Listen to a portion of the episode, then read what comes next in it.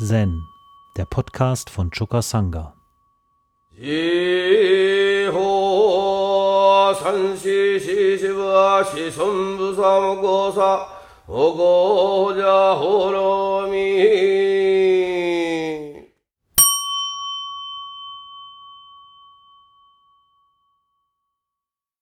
Fall 125 Katoshu. Jakujos kein Essen. Jakujo Ekai sagte, ein Tag ohne Arbeit, ein Tag ohne Essen.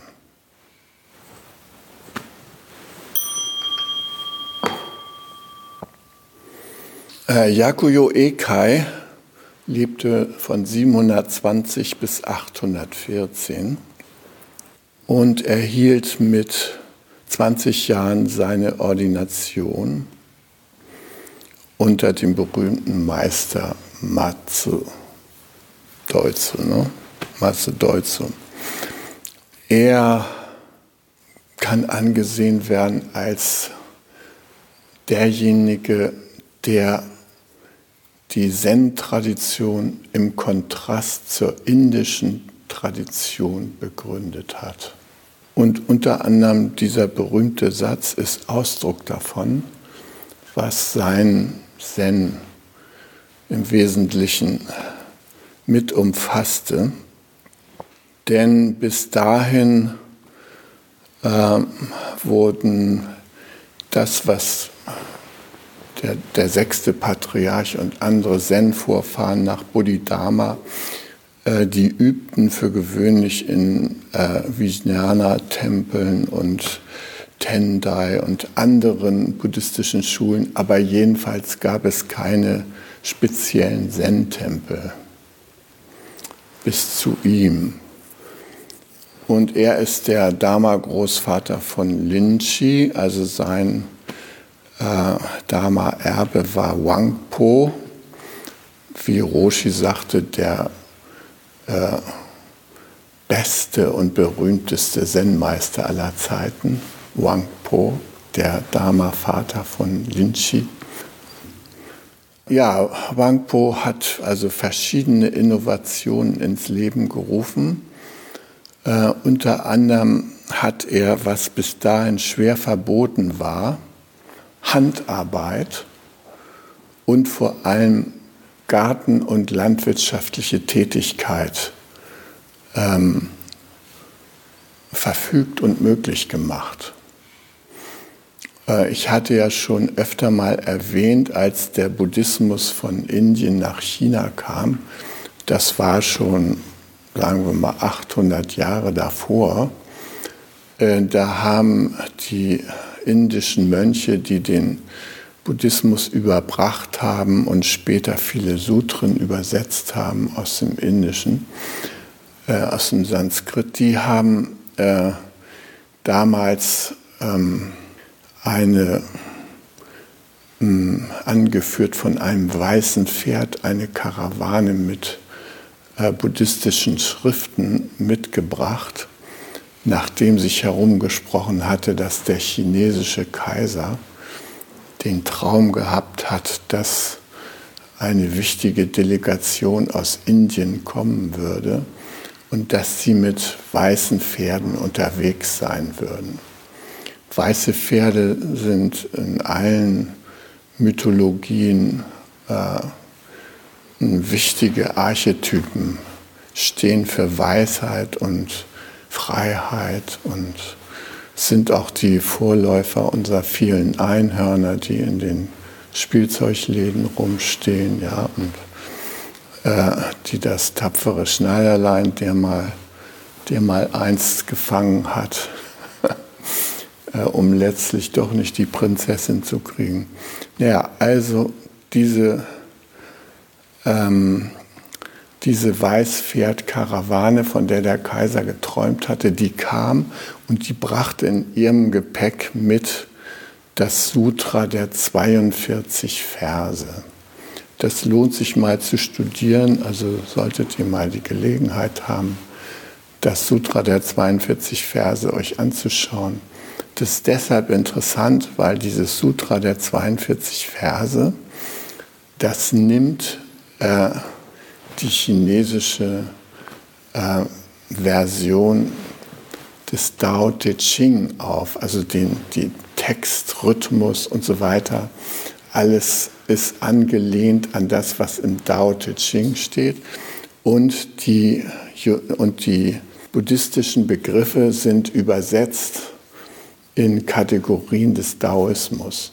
Also Dharma wurde nicht Dharma genannt, sondern Dao und so weiter. So gab es verschiedene Begriffe, die einfach übersetzt wurden in, ähm, in die daoistischen ähm, Begrifflichkeiten. Und dadurch war das für den chinesischen Geist äh, gut äh, anzunehmen, dieses Sutra der 42 Verse. Ja? Also das leuchtete gleich ein. Aha, die in Indien haben da auch so eine Art Daoismus. Und äh, und Laoze heißt da Buddha und so weiter. Das war für die irgendwie ähm, leichter zu greifen.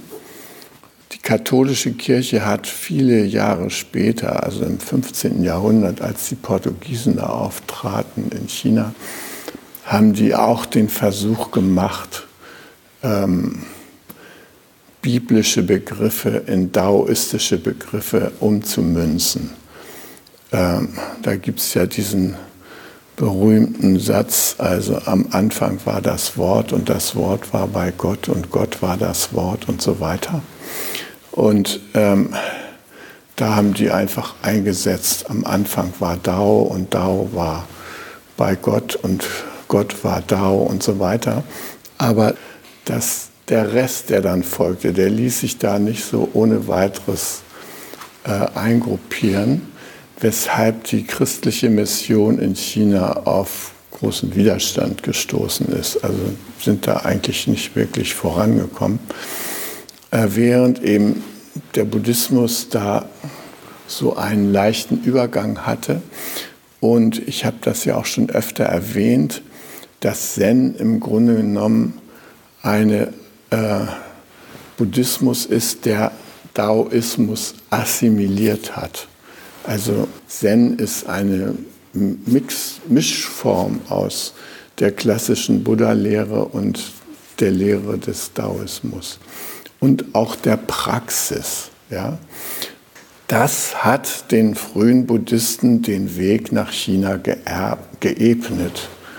Äh, die wurden da äh, angenommen und als, der Geist wurde als verwandt angesehen. Aber was für die Chinesen irritierend war, war dieses Konzept, dass Laien und äh, Mönche getrennt seien und Mönche keine Handarbeit machen durften und auch nicht sich um ihre Nahrung kümmern.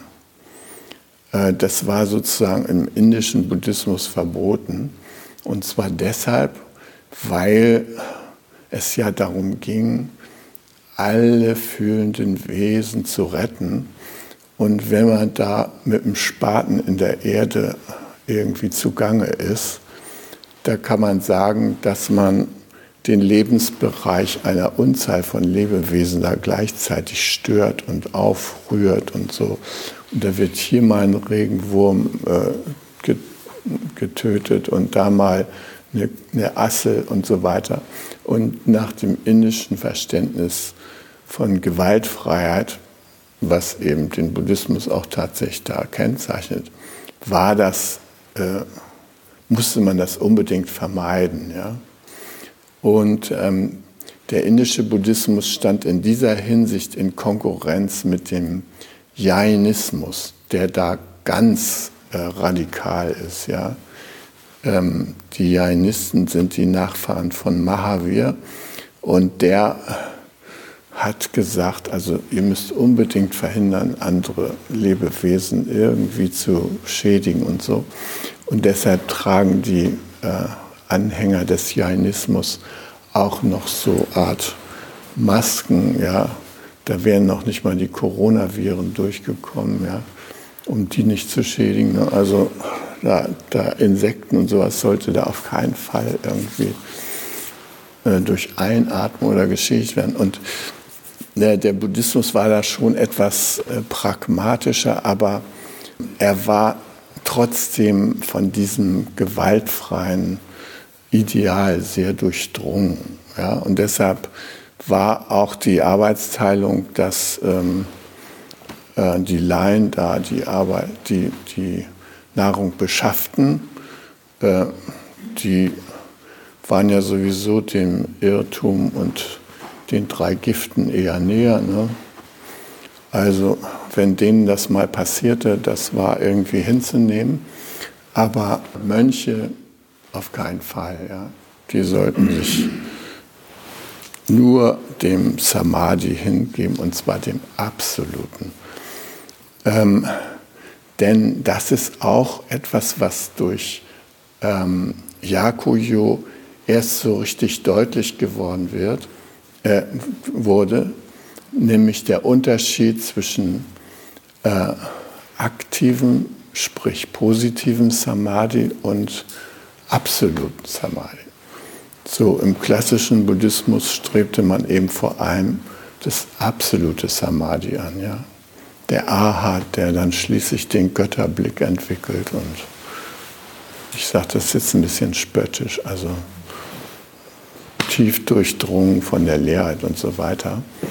Ähm, und wie der sich dann so praktisch verhält, das war gar nicht Gegenstand, ja, sondern war schon Gegenstand. Ich meine, wir haben den edlen achtfachen Pfad, da werden verschiedene Vorgaben ja gemacht, aber so vom Bewusstsein her, von der Zielrichtung, ging es vor allem in Richtung absolutes Samadhi. So, und äh, dieser indische Buddhismus bekam dann durch Yakuyo nochmal eine Wende hin zum noch mehr pragmatischen chinesischen Alltagsgeist, in dem der gesagt hat, so Leute, hier Mönch sein schön und gut und hier äh, Almosen erbitten, alles schön und gut, aber wir kümmern uns selbst um unsere Versorgung. Also der Gedanke der Selbstversorgung ist von Yakuyo begründet worden. Und er hat deshalb auch eine entsprechende Gebäudestruktur und Anlagenstruktur für Klöster entworfen. Beispielsweise die Sache mit den zwei Hallen, wo die eine Halle übt äh, Meditation und die andere Halle äh, übt das an einem anderen Tag und während die eine Halle übt, ist die andere Halle am Samu machen. Ja? Also das war, sind alles Konzepte von Yakujo. Und ähm, mm, also dadurch wurde Zen auch von dem restlichen Buddhismus noch schärfer getrennt und sozusagen eine eigene Traditionslinie, die sich auch abzeichnete in Gebäudestrukturen und in einer Praxis, die eben vor allem die tägliche Arbeit, insbesondere die Selbstversorgung mit einbezog. Das ist eine Besonderheit des Zen gewesen im, im äh, chinesischen Buddhismus. Und die anderen Linien waren natürlich auch viel stärker dann auf Gönner angewiesen, die sie mit allen möglichen versorgten Finanzen, aber auch Nahrung und so weiter, Geschenken, während das Zen sich da versuchte zu emanzipieren und wirklich versuchte, so da auf eigenen Füßen zu stehen. Und das ist dem Zen dann später in der großen Buddhistenverfolgung 844, 45, äh, wo die anderen buddhistischen Linien da schwer gelitten haben, äh, sehr zugute gekommen, weil die sich eben auch nicht in den Stadtzentren und so weiter an den, an den äh, ähm, markanten Punkten in den Städten, großen Tempeln und so weiter versammelt hatten, sondern eher in den Rand- und Berglagen. Und da kam da die Buddhistenverfolgung nicht so richtig hin. Ja. Ähm, Außerdem konnten die schnell unscheinbar sich machen und naja, so ein bisschen bäuerlicherweise da so rumhacken auf ihren Feldern. Das war was ganz anderes, als mit diesen Prunkgewändern rumzurennen wie die anderen buddhistischen Traditionen. Ja. Also das war ein entscheidender Schritt und diesen entscheidenden Schritt, den haben wir in gewisser Weise ja hier auch vollzogen. Wir haben ja erstmal ähm, drüben im Lebensgarten äh, vor allem die Meditationspraxis geübt.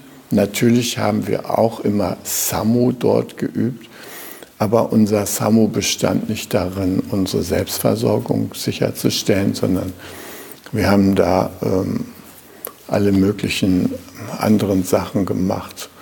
Äh, was weiß ich, Fensterrahmen gestrichen und so natürlich alles auch praktische Tätigkeiten, ähm, für die wir damals als äh, Zen-Gruppe der Choka Sangha, Choka Sendo, einen eigenen Gerätekeller hatten. Äh, einige Bremer haben da uns Geld gespendet für alle möglichen Geräte, die wir angeschafft haben.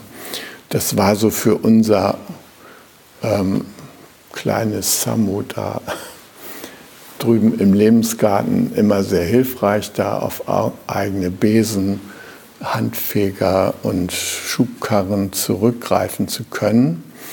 Aber äh, jetzt hier im Togenji, da sind wir richtig stark in Richtung ähm, Selbstversorgung gegangen und wir haben auch unsere meditative Energie durch Samu ergänzt, indem wir hier auf diesem Gelände gearbeitet haben. Und diese Arbeit ist ähm, nicht nur schön als, sagen wir mal, meditative Übungspraxis, das war dem Yakuyo sehr wichtig, dass man seinen äh, ähm, meditativen Geist vor allem auch in den praktischen Tätigkeiten eben aufrechterhielt. Als aktives Samadhi, also diese Selbstentleerung und so weiter sich fortsetzen ließ äh, im Bauen, im Kochen, im äh, Tee machen und so weiter. Ja. Also das war ihm sehr, sehr wichtig, weil er äh, gemerkt hatte, diese Praxis, das ist eigentlich das, was die Menschen am meisten in ihrer Entwicklung voranbringt. Äh, natürlich, ähm, Koans gab es in dem Sinne da ja noch nicht zu seiner Zeit oder erst ansatzweise. Ähm, also die Auseinandersetzung mit der eigenen Einsicht in sogenannten Dharma-Gefechten und so weiter, das war schon üblich. Aber Yakuyo setzte wirklich auf die Entwicklung der Menschen durch die meditative Arbeit und hat das deshalb sehr in den Vordergrund gestellt. Und eine berühmte Szene von ihm, er selber hat auch ständig gearbeitet für seinen eigenen Lebensunterhalt im Garten, hatte seine eigenen Werkzeuge, insbesondere eine Hacke. Und als er älter wurde, hatten die Mönche seiner Sangha so Sorge, dass er irgendwie zu schwach werden könnte für diese doch ganz schön anspruchsvolle körperliche Arbeit. Und äh, da kam einer auf die Idee, wir verstecken ihm jetzt mal seine Arbeitsgeräte, dann, dann kann er ja nicht mehr, kann er sich nicht schädigen und so. Und wir arbeiten ja hier weiter, dann kann er ein bisschen rumgehen und so Kindeln machen, aber arbeiten macht er. Und da ist Jakojo hat darauf ganz scharf reagiert.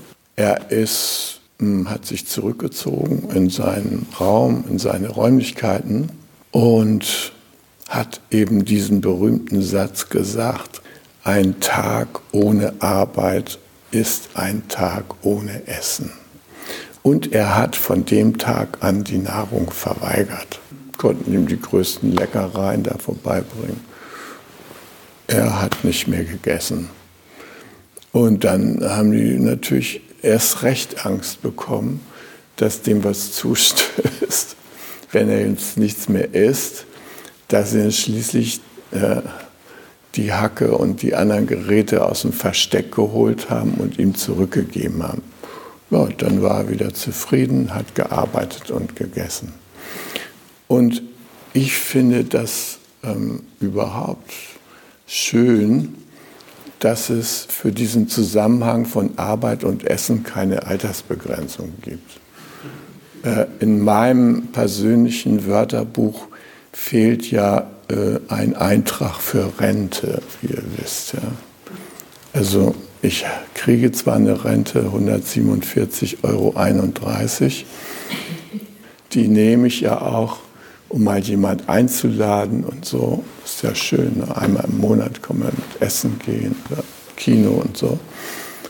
Aber so, sagen wir mal, dieses soziale Sicherungssystem, wie es bei uns so gäbe, ist, das hat halt auch seine Schattenseiten.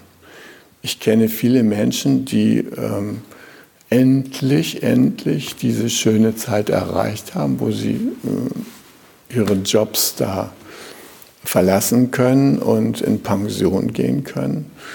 Und ganz viele haben dann eine schwere persönliche Krise, weil sie plötzlich nicht gebraucht werden oder sowas. Ja?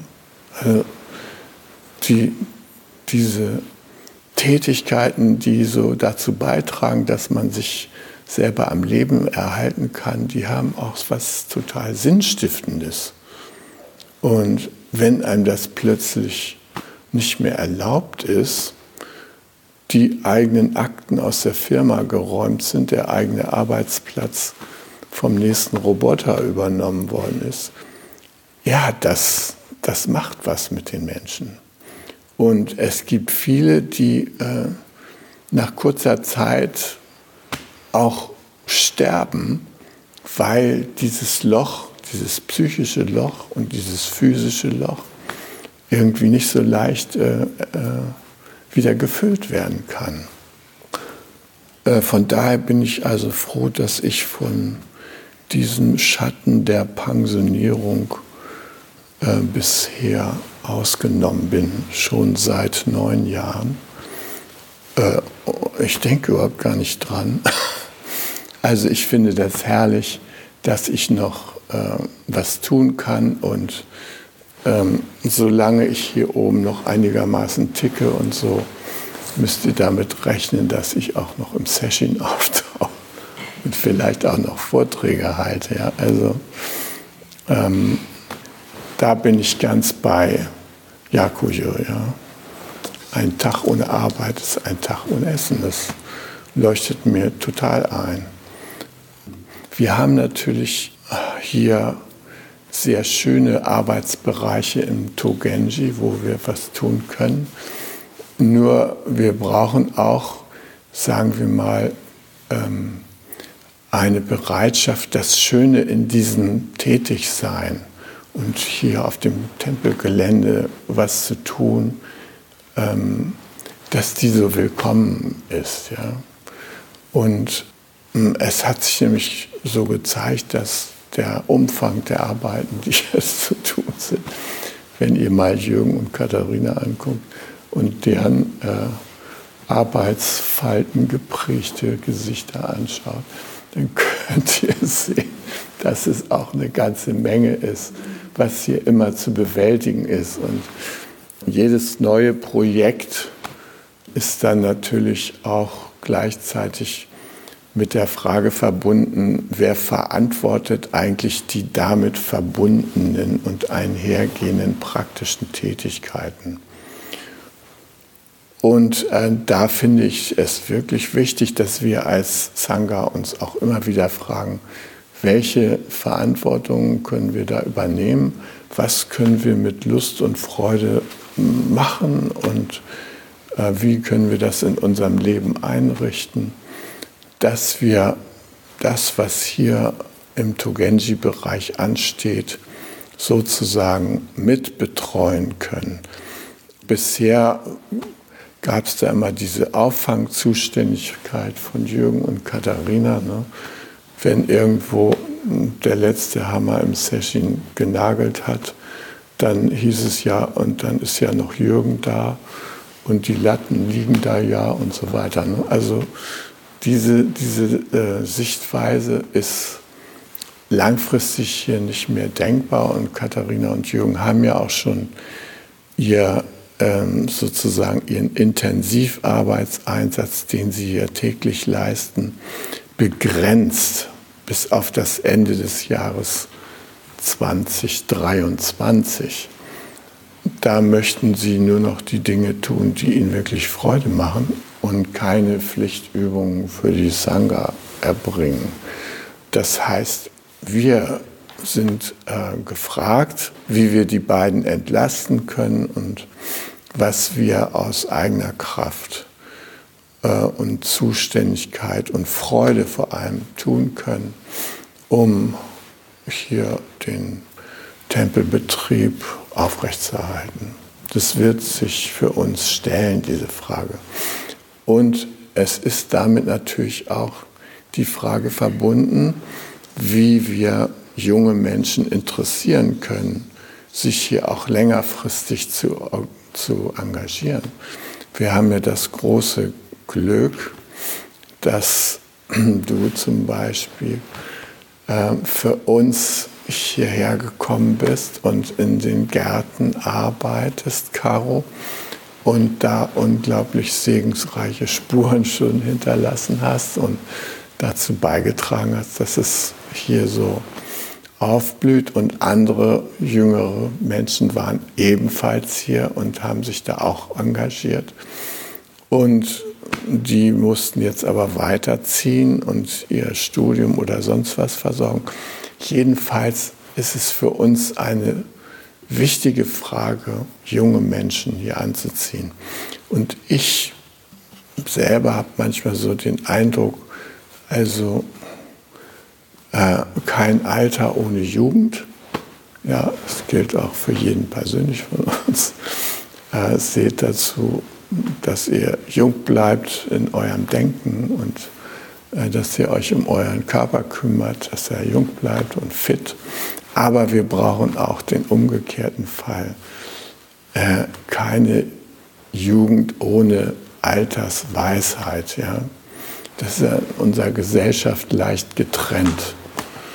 Ähm, das ist so, ich bei meinen Töchtern beobachtet, dass die eigentlich ihre Hauptinformation äh, und Lebensinstruktion aus ihrer Peer Group kriegen. Also untereinander informieren die sich, was im Leben interessant ist und wichtig, aber das ist keine so wirkliche Verbindung zu der Erfahrung älterer Menschen, ja, schon, aber man hat keine Lust, in irgendwelche Hierarchien einzutreten und so weiter. Und äh, dann spart man sich das, mit irgendwelchen Oldies da zu tun haben zu wollen. Ich sehe es auch im Lebensgarten, wo jetzt eine junge Crew angerückt ist.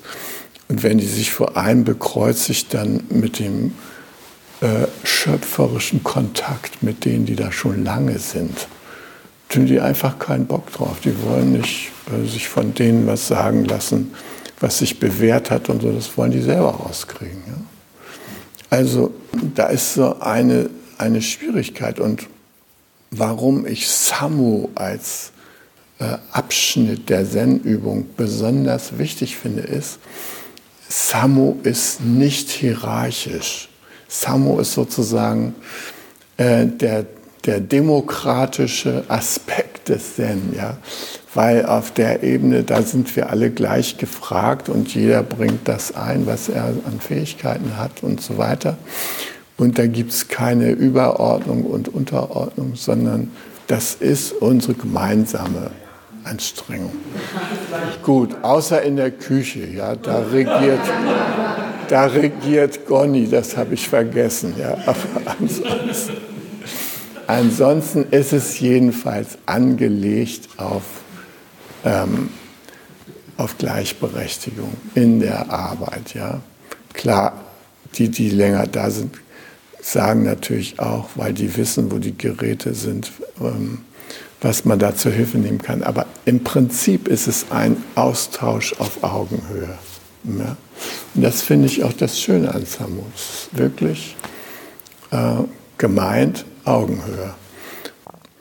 Ja, und da wäre es einfach schön, wenn sozusagen wir diese Verbindung kriegen, noch stärker als bisher. Eben junge Leute kommen hier mit her und freuen sich an dem, was es hier gibt und an dem, was andere schon erfahren haben und sind bereit, sich da informieren zu lassen und da zu lernen. Ja? Also das ähm, ist etwas sehr Wichtiges. Jetzt äh, sind wir ja nochmal herausgefordert. Declan, der hat jetzt ähm, zwei Stücke Land kaufen können. Eins davon hier direkt ähm, in dem Wald da gleich äh, ein kleines Stückchen nördlich und dann Richtung Westen. Das ist so ein äh, Feld, was so vom, von drei Seiten vom Wald umschlossen ist. Sagen wir mal die Rennpiste der Dammhirsche, die ihnen jetzt noch geblieben ist. Da zwitschern die durch, ja. Und ähm, das sind 1,2 Hektar, also eine ansehnliche Fläche. Und ich denke mir, es wäre schön, ähm, mit Declan einen Pachtvertrag zu schließen, dass wir diese Fläche nutzen können oder ein Team sich bildet, was Lust hat, sich um diese Fläche zu kümmern. Äh, weil ich denke, ähm, unsere Selbstversorgung steht noch ein bisschen auf wackeligen Beinen. Vor allem, wenn wir jetzt da mit unseren Hütten tatsächlich auch ähm, Übernachtungsraum und sowas für junge Leute da versuchen herzustellen, die Lust haben, hier ein bisschen zu wohnen und die nicht jede dritte Nacht aus der Sendung vertrieben werden wollen, weil hier irgendein Kurs läuft oder so. Ja, da brauchen wir auch so ein Stück Erweiterungsgebiet. Das müssen wir natürlich alles als Sangha noch ähm, äh, äh, also äh, durchleben und durchdenken und äh, uns auf der Zunge zergehen lassen. Aber mh, hm, in Schleswig-Holstein gilt der alte Grundsatz, das Grundstück deines Nachbarn wird dir nur einmal im Leben angeboten. Und das soll man sich genau überlegen. Ja. Also ähm, ist natürlich, passt jetzt vielleicht nicht so in unsere Entwicklungsplanung rein, aber ich wäre bereit, mich an den Pachtkosten der ersten fünf bis zehn Jahre oder 15 Jahre maßgeblich zu beteiligen.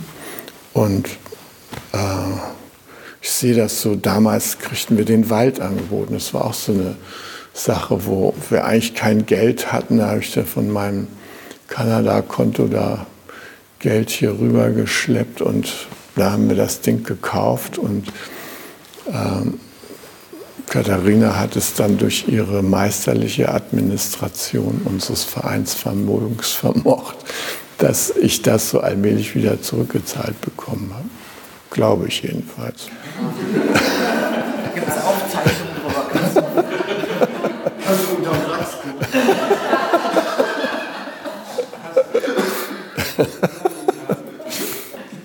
Okay, also als weiterer Tummelraum für Samu-Aktivitäten halte ich dieses Gelände auch für sehr interessant. Und ähm, wir haben ja auch die Vorstellung, dass wir hier einen Bundesfreiwilligendienst in Anspruch nehmen können, um junge Leute jetzt zu interessieren. Und gerade durch Katharinas und auch Jürgens Einsatz auf dem Gebiet der Permakultur ziehen wir immer wieder Menschen hierher, die erster, in erster Linie erstmal vom Gedanken der Permakultur inspiriert sind angesichts der Klimakatastrophe und sonstigen äh, sich abzeichneten dunklen Gewittern, ist das irgendwie so was sehr ähm, zeitgemäßes, ja. Und dann lernen sie, weil sie hier die Struktur vorfinden ähm, und den Rahmen der Zen-Übung hier auch mit äh, einkaufen, wenn sie das machen, lernen sie das kennen und lernen auch den Segen kennen. Also ich will jetzt hier Caro gar nicht öffentlich fragen. Die hat ja damit auch ursprünglich nicht gerechnet, aber sie, sie zeigt uns ihren Beifall, ja, dass sie also da was persönlich davon gehabt hat. Ja. Und, und das sind so die Brücken, mit denen äh, Menschen hierher kommen. Und diese Brücken wollen natürlich auch ermöglicht werden und erweitert werden. Und das ist eben auch eine Aufgabe von uns insgesamt. Und dass die Permakultur super mit Zen zusammengeht, darüber haben wir ja schon oft gesprochen. Und Byakuyo, könnte man sagen, war der erste Permakulturist des Buddhismus. Ja. Der hat äh, damit angefangen und hat gesagt, hier Leute, Selbstversorgung. Und in China war das hoch angesehen. Ja. Diese Gelehrtheit der Inder, die haben die Chinesen so hingenommen, aber das Entscheidende war die Bereitschaft, praktisch anzupacken und sich der Aufgabe zu stellen, seinen Lebensunterhalt selber zu erwirtschaften durch Handarbeit. Und ich muss sagen, es ist ein wunderbarer Segen, der auf uns gekommen ist. Nach über 1300 Jahren ist das hier, äh, fußen wir noch auf Jakuyos Inspiration. Und Jakuyo hat ja auch den ganzen Ablauf der Sendo, den wir heute noch praktizieren, denn der geht auf ihn zurück. Die Regeln, die er aufgestellt hat und so. Das verdanken wir vor allem ihm. Er hat die klaren Rahmen für die Übung gesetzt. Ja. Also von daher wollte ich den einfach mal in Erinnerung rufen hier zum Schluss unseres Sessions, weil er eben auch ein wichtiger geistiger Vater ist für das, was wir hier neben Zen noch machen. Ja. Das hat er auch schon mit inspiriert. In diesem Sinne, hi. Um jungen Menschen den Aufenthalt im Togenji zu ermöglichen, bitten wir um ihre Spende. Alle Spendenmöglichkeiten finden Sie auf chukasanga.de/spenden.